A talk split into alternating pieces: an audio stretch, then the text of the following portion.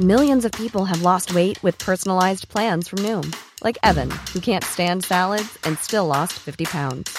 Salads, generally, for most people, are the easy button, right? For me, that wasn't an option. I never really was a salad guy. That's just not who I am. But Noom worked for me. Get your personalized plan today at Noom.com. Real Noom user compensated to provide their story. In four weeks, the typical Noom user can expect to lose one to two pounds per week. Individual results may vary. Cet épisode est réalisé avec le soutien de la région Bretagne. Bonjour, bienvenue dans les chroniques du sexisme ordinaire, le podcast qui débusque le sexisme dans les moindres recoins. Je m'appelle Marine Pétroline et avec vous je passe à la loupe des sujets pas si anodins. De la taille des poches de pantalon au calcul du PIB. Car si le diable est dans les détails, le patriarcat aussi. Ici, pas de longs discours, du concret, des faits, le tout avec humour. Aujourd'hui, on se penche sur le sexisme en politique. Et pour ça, j'ai le plaisir d'accueillir Hélène Goutani. Bonjour Hélène. Bonjour Marine. Hélène, tu es journaliste en presse écrite, télé, radio et podcast. Tu as en particulier co-réalisé l'excellente série de podcasts Y'a pas mort d'homme sur les violences sexistes et sexuelles en politique chez Binge Audio. Tout à fait, il n'y a pas mort d'homme. C'était euh, une fois par mois pendant la campagne présidentielle, un épisode sur la question des violences sexistes et sexuelles en politique. L'idée, c'était un peu de parler autrement de la politique et surtout de parler des femmes. Donc, le sexisme en politique, ça te connaît. Mais d'abord, c'est quoi la politique? La politique, c'est l'art de prendre des décisions dans un groupe de personnes ou dans une communauté, que ce soit au niveau local, national ou international. Plus largement, c'est tout ce qui a trait à l'organisation d'un État et à l'exercice du pouvoir. En politique, tout le monde n'est pas d'accord. On a différentes visions du monde et différentes idéologies qui s'affrontent. En gros, il y a des gens de droite et des gens de gauche, et au quotidien, tout ce petit monde va s'affairer, va débattre, va manœuvrer, va jouer des coudes pour que les décisions prises aillent dans leur sens. Et la politique, ça a longtemps été un domaine masculin dont les femmes étaient exclues. En France, sous l'Ancien Régime, les femmes ne pouvaient pas régner ni transmettre la couronne, donc gouverner le pays. On en parle dans l'épisode Où sont passées les reines de France? Et puis la Révolution française instaure le suffrage dit universel, mais qui ne concerne que les hommes. Le 19e siècle s'ouvre, c'est une période politiquement mouvementée. Empire, monarchie, république, dans tous les cas, les femmes n'ont pas voix au chapitre. Comme c'est étrange. Au début du 20e siècle, dans quelques pays, les femmes obtiennent enfin ce droit. En Nouvelle-Zélande, en Australie, dans plusieurs pays scandinaves et en Russie. Et après la Première Guerre mondiale, beaucoup d'autres pays leur emboîtent le pas mais pas la France. Pendant l'entre-deux-guerres, c'est pas moins d'une soixantaine de propositions de loi qui sont déposées à l'Assemblée nationale. Quatre seront adoptées par les députés, mais toutes rejetées par le Sénat. C'est dingue Et enfin, l'ordonnance du 21 avril 1944 signée par le général de Gaulle. Française Français Les femmes deviennent éligibles et électrices dans les mêmes conditions que les hommes. Cette avancée, c'est d'abord le résultat de décennies de lutte féministe. Et puis De Gaulle ne prend pas tout seul cette décision. C'est d'abord le résultat d'un vote à l'Assemblée consultative d'Alger suite à la proposition d'un communiste, Fernand Grenier. Voilà, les femmes ont un pied dans la porte politique, mais il ne suffit pas d'ouvrir la serrure et d'entrebâiller la porte pour que les femmes investissent massivement le champ politique et exercent le pouvoir. Ça va être lent et laborieux. 36 femmes élues députées en 1945, c'est 5% de l'Assemblée. Puis la tendance est à la baisse. C'est encore pire au niveau local. En 1953, moins de 1% des maires sont des femmes. Au gouvernement, elle se compte sur les doigts de la main, jusqu'en 1974 et l'élection de Valérie Giscard d'Estaing, qui incarne à l'époque la modernité. Il crée le secrétariat d'État à la condition féminine, et c'est sous sa présidence et grâce à la ténacité de Simone Veil ministre de la Santé, que l'avortement est légalisé. 1974, c'est aussi la première fois qu'une femme est candidate à la présidentielle. Arlette Laguillet, secrétaire dactylo au Crédit Lyonnais, est candidate d'un petit parti révolutionnaire, lutte ouvrière. Travailleuses, travailleurs, c'est à vous que je m'adresse particulièrement ce soir. Je suis une femme travailleuse, je suis une simple employée, mais je suis fière d'être ceux qui travaillent de leurs mains et qui ne vivent que du produit de leur travail personnel sans exploiter personne. Exploiter, je le suis à deux titres, en tant que travailleuse et en tant que femme. Je ne suis pas un homme politique professionnel, je ne suis pas un avocat, et pourtant j'ai osé, parce qu'au nom de tous les travailleurs j'avais des choses à dire, participer à ces élections au milieu des professionnels de la Durant cette candidature, elle va interpeller les travailleurs et les travailleuses. Elle n'a pas été élue, mais sa candidature est une petite révolution en soi. Enfin, Une révolution qui est possible parce que c'est lutte ouvrière, un petit parti minoritaire qui n'a aucune intention de gagner l'élection. En fait, s'il n'y a pas vraiment d'enjeu électoral, ça ne coûte pas grand-chose de laisser une femme être candidate, puisque de toute façon, elle va pas gagner. Dans les années 70-80, le champ politique reste terriblement masculin, à tel point que les femmes députées, contrairement à leurs homologues masculins, doivent régulièrement prouver leur identité pour entrer à l'Assemblée nationale, où on les prend régulièrement pour des assistantes et pas des élus. Mes chers compatriotes, cet après-midi, j'ai nommé Madame Edith Cresson Premier ministre. 1991. François Mitterrand nomme Edith Cresson à Matignon, première et seule femme à exercer cette fonction jusqu'en 2022 et la nomination d'Elisabeth Borne. Mitterrand est conscient du retard français. Outre-Manche, il y a eu Margaret Thatcher en Israël, Golda Meir, Indira Gandhi en Inde, Benazir Bhutto au Pakistan, Maria de Lourdes Pinta Siligo au Portugal. Il entend faire un coup politique et il écarte au passage son rival Michel Rocard pour placer une fidèle, Edith Cresson. Mais c'était pas franchement un cadeau. Parce que d'abord, elle hérite d'une situation compliquée. On a du chômage de masse et le président est malade. Il a fait son temps, il est encore là. Pas de trêve dès son jour. Son discours de politique générale est émaillé de à poil, on lui reproche sa voix aiguë et on la surnomme la Pompadour. Elle aurait été la maîtresse de Mitterrand. On ne la lâchera plus. Les caméras filment ses jambes pour voir si ses bas sont filés. Tous les soirs à 19h50 dans le Bébête Show, une émission caricaturale de l'époque, elle est représentée en panthère lascive au pied du prince Mitterrand qui dit des trucs comme Je m'ennuie, alors la greluche, je la viole. Dans son camp, le Parti socialiste, aucun soutien. Edith Cresson est seule face aux trahisons de toutes parts. Au bout de 11 mois, Mitterrand la lâche et nomme Pierre Bérégovoy. Son passage éclair à Matignon rappellera à toutes les femmes que l'accès aux plus hautes responsabilités ne va pas sans un harcèlement en règle systématique de la part des politiques et des journalistes. À gauche comme à droite, la classe politique a cependant conscience qu'elle est à la bourre. ah, c'est la honte. En mai 95, Alain Juppé nomme 12 femmes au gouvernement, surnommées les Jupettes. Huit mois plus tard, remaniement, c'en est fini des Jupettes, il n'en reste plus que quatre. Le sujet de la parité commence à émerger sous l'égide d'organisations internationales, comme l'ONU. Et grâce aussi à des femmes comme Yvette Roudy, députée européenne, ministre des droits de la femme et puis députée. On lui doit notamment la gratuité de l'IVG. À l'Assemblée, elles sont plusieurs, de droite et de gauche, à se réunir de manière informelle pour en discuter. Car un constat s'impose. Tant que l'Assemblée n'aura pas autant de femmes que d'hommes, les femmes ne pourront pas gouverner normalement. L'idée de parité fait son chemin. Les femmes représentant plus de la moitié de la population, l'égalité nécessite qu'il y ait autant de femmes que d'hommes élus, ministres ou dans la haute fonction publique. Des femmes politiques de bords différents et des militantes féministes s'unissent. Et en 1999, la parité est inscrite dans le premier article de la Constitution française. La loi favorise l'égal accès des femmes et des hommes aux mandats électoraux et fonctions électives. Pour les scrutins à la proportionnelle, comme les européennes, depuis 2000, la loi oblige les partis à présenter autant d'hommes que de femmes sur les listes électorales en alternance. Un homme, une femme, une femme, un homme. On vous a vu, les petits malins qui pensaient mettre toutes les femmes en fin de liste en pollution non éligible. Mais ce qui se passe, c'est que la majorité des partis préfèrent payer des amendes de plusieurs millions d'euros plutôt que de faire élire des femmes. Ça là, c'est différent. Ça avance quand même et le principe d'égalité est ensuite étendu aux conseils régionaux et généraux, aux communes, à l'Assemblée nationale sous diverses modalités. Mais pas dans les intercommunalités qui restent encore aujourd'hui principalement présidées par des hommes. La parité, ça a quand même eu des effets indéniables. On est passé de moins de 2% de femmes députées dans les années 60-70 C'est pas terrible, c'est nul, nul, archi nul, vous êtes des zéros. à quasiment 40% aujourd'hui. Et la date charnière, c'est 2017 et l'élection d'Emmanuel Macron. En marche, son parti gagne les élections législatives avec une part importante de femmes. Parce que c'est pas un parti traditionnel. Les candidats ne sont pas ces vieux briscards de la politique, du PS ou des républicains. Et Macron va appeler les femmes à se porter candidates de manière massive. Ce qui fait qu'on atteint les 38,8% de femmes sur les bancs du Palais Bourbon, plus jamais vu au pays des droits et de l'homme. La parité n'est pas complètement atteinte, mais il y a quand même de plus en plus de femmes en politique. Cependant, elles se trouvent souvent cantonnées à des sujets jugés secondaires et elles sont moins présentes que les hommes au poste clé.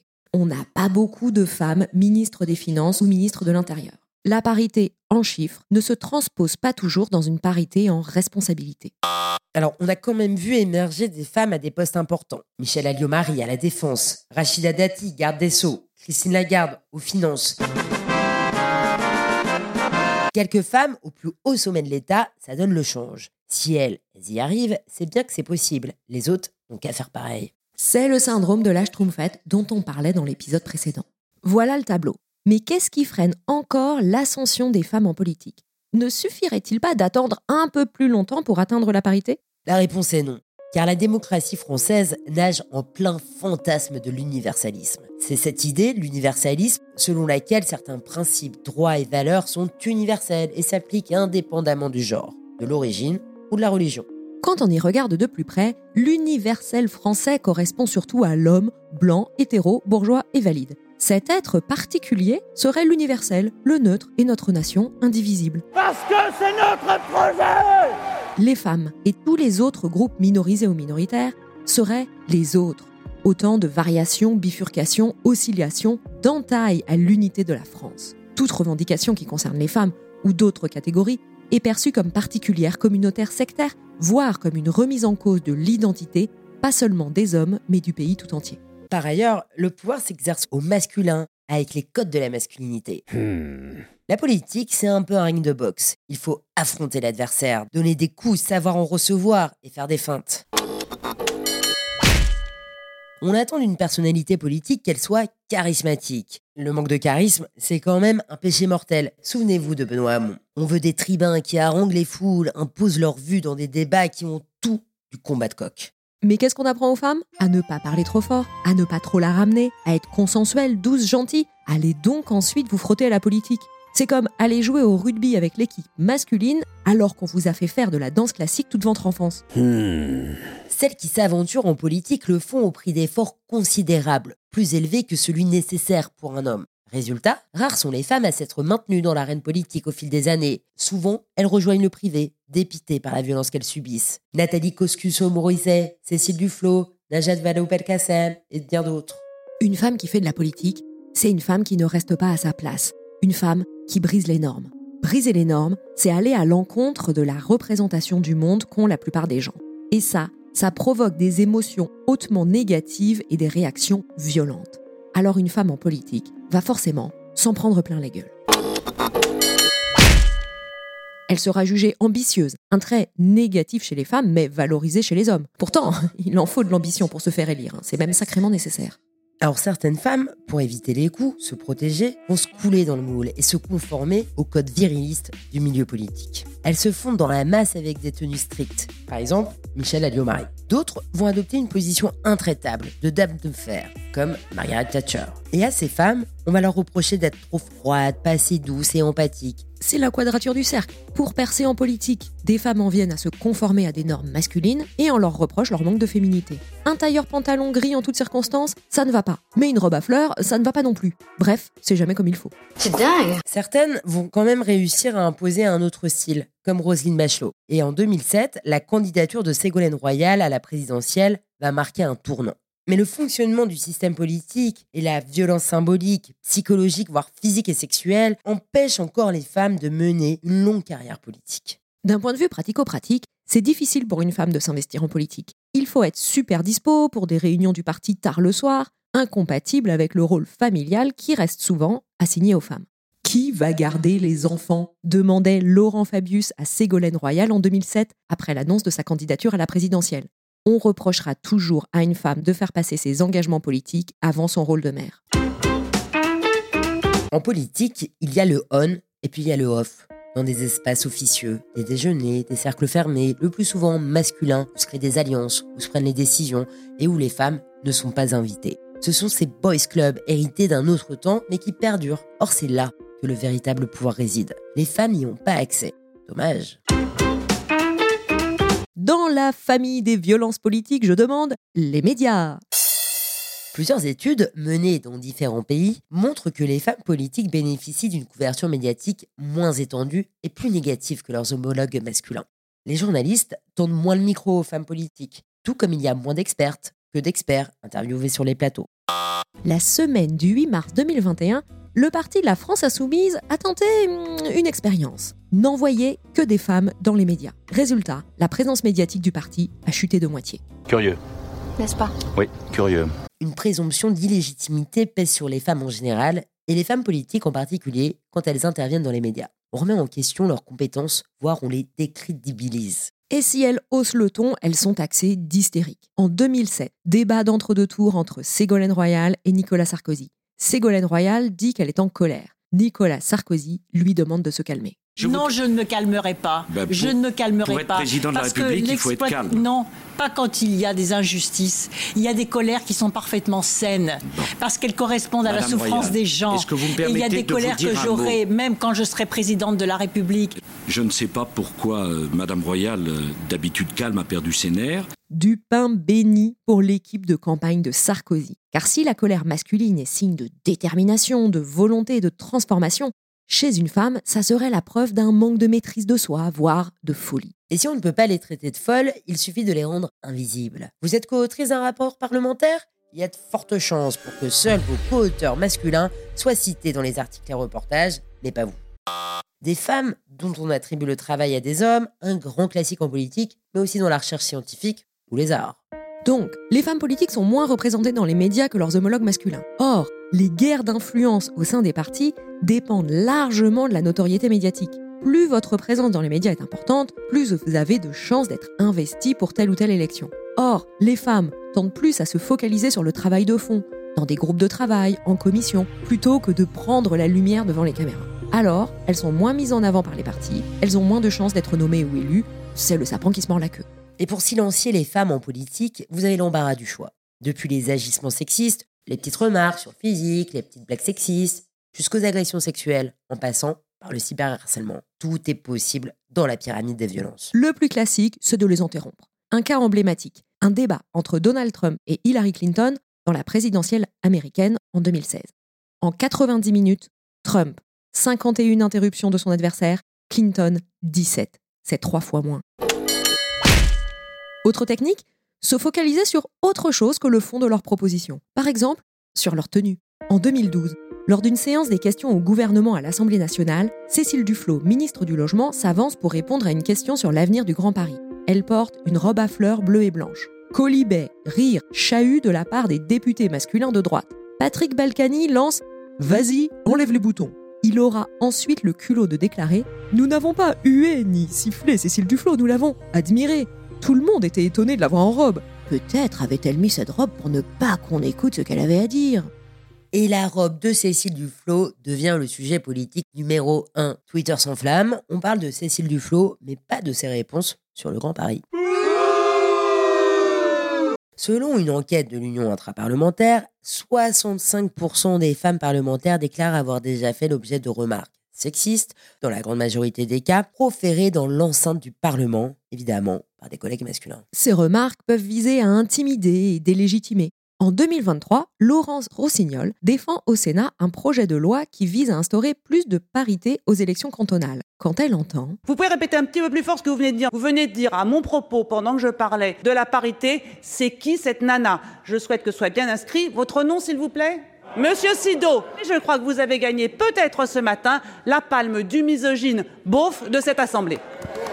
Souvent, les propos ramènent les femmes à leur physique avec des allusions sexuelles. Vas-y, enlève les boutons, de Balkany à Cécile Duflot, ou plus direct, le classique à poil. Ça se passe en commission, dans les hémicycles, et ça continue sur Internet. Lors de la primaire démocrate de 2006, Hillary Clinton a reçu deux fois plus de tweets injurieux que Bernie Sanders. Une députée européenne témoigne avoir reçu une fois plus de 500 menaces de viol sur Twitter en 4 jours. Le cyberharcèlement des femmes, et des femmes politiques en particulier, c'est une réalité.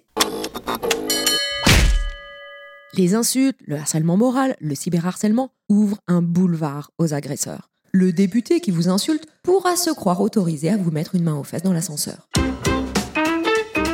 Avant l'affaire Strauss-Kahn, une autre affaire avait remué la classe politique, l'affaire En mai 2016, Mediapart et France Inter publient une enquête dans laquelle huit femmes accusent anonymement Denis Bopin, député écologiste, de harcèlement et d'agression sexuelle. Puis Sandrine Rousseau et deux autres femmes portent plainte et accusent Denis Bopin visage découvert. In fine, 14 femmes l'accuseront d'agression sexuelle. Denis Baupin conteste et se qualifiera de libertin incompris. Il attaquera même certaines de ces femmes pour diffamation, le coup classique de la procédure Bayon. Il sera d'ailleurs condamné pour procédure abusive en 2019. Mais la procédure pour harcèlement et agression sexuelle est, elle, classée sans suite. Ce qui ne veut pas dire que Denis Baupin est innocent, juste que les éléments étaient considérés comme insuffisants pour juger l'affaire. En France, la majorité des plaintes pour violences sexistes et sexuelles sont classées sans suite. Alors, aucun chiffre ou rapport officiel n'existe en France sur ces violences sexistes en politique. Une seule institution a pris le problème à bras le corps, c'est le Parlement européen, qui a mené une étude sur le harcèlement que subissent toutes les petites mains qui travaillent dans les coulisses. Les collaboratrices parlementaires, les chargés de mission, les conseillers et conseillères, etc. Les personnes les plus exposées aux violences. Et c'est là que le procès Baupin va être un déclencheur. En allant assister aux audiences du tribunal, des assistantes parlementaires se rendent compte qu'elles subissent des agissements similaires. Elles créent le collectif Chères collaboratrices, Cher, C-H-A-I-R, et publient sur un blog les témoignages de faits de violences sexistes et sexuelles à l'Assemblée, au Sénat, dans les ministères, les collectivités. C'est toujours en ligne. Allez y faire un tour, c'est édifiant. En 2019, après un sondage, le collectif publie ce chiffre. Une collaboratrice sur cinq a été victime d'agressions sexuelles sur son lieu de travail. Le problème pour ces personnes, en fait, qu'on qualifie de personnel politique, c'est la clause de loyauté qu'ils signent. Elles ne doivent pas trahir leur patron sous peine de licenciement. Pas facile de parler dans ces conditions. Et il y a l'atmosphère générale. Un homme politique est convaincu qu'il est un séducteur, partout, tout le temps, avec cette idée jamais éloignée d'un harem à la façon Louis XIV. On a même un ministre qui a donné des logements de fonction en échange de fellations lorsqu'il était maire dans le nord de la France. C'est dans ce contexte que MeToo Politique est créé avec la signature de plus de 100 femmes politiques appelant à la non-représentation des hommes mis en cause pour violences sexistes et sexuelles sur les listes des partis. Ça a marché. Certains ont retiré leur candidature, mais on est encore loin du compte et les femmes désertent le ring politique, lassées, fatiguées.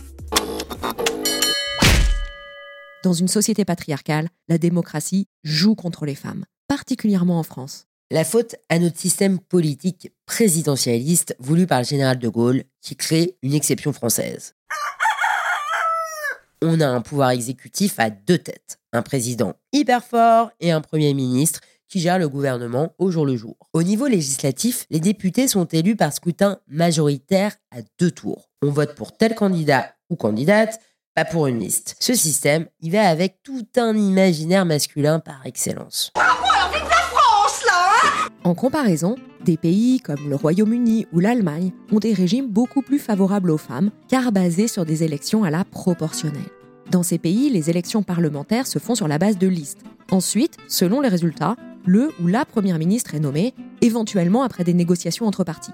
C'est très bien représenté dans la série danoise Borgen, qui relate le parcours d'une députée qui devient première ministre et que je vous recommande. Mais quand on n'a pas de système à la proportionnelle, on fait comment? On attend une potentielle sixième république? On peut être tenté de dire aux femmes de se lancer dans l'arène et de la jouer comme les hommes, serrer les dents et s'imposer. Mais ça revient à demander à des femmes de faire un effort, de s'adapter à un autre système qui les désavantage. On considère alors que les comportements masculins sont la norme à laquelle les autres genres doivent s'accorder. Une autre approche consiste à changer les règles du jeu, à faire du champ politique un domaine moins hostile pour les femmes, mais aussi pour les autres catégories de personnes minoritaires ou minorisées. Il y a la parité et les quotas. On y reviendra dans un prochain épisode. Mais attention, la mixité ou la parité numérique n'entraîne pas mécaniquement l'égalité. Il ne suffit pas de faire élire des femmes. Encore faut-il qu'elles puissent exercer leur mandat dans de bonnes conditions, qu'elles ne subissent pas de violence et qu'elles restent en politique.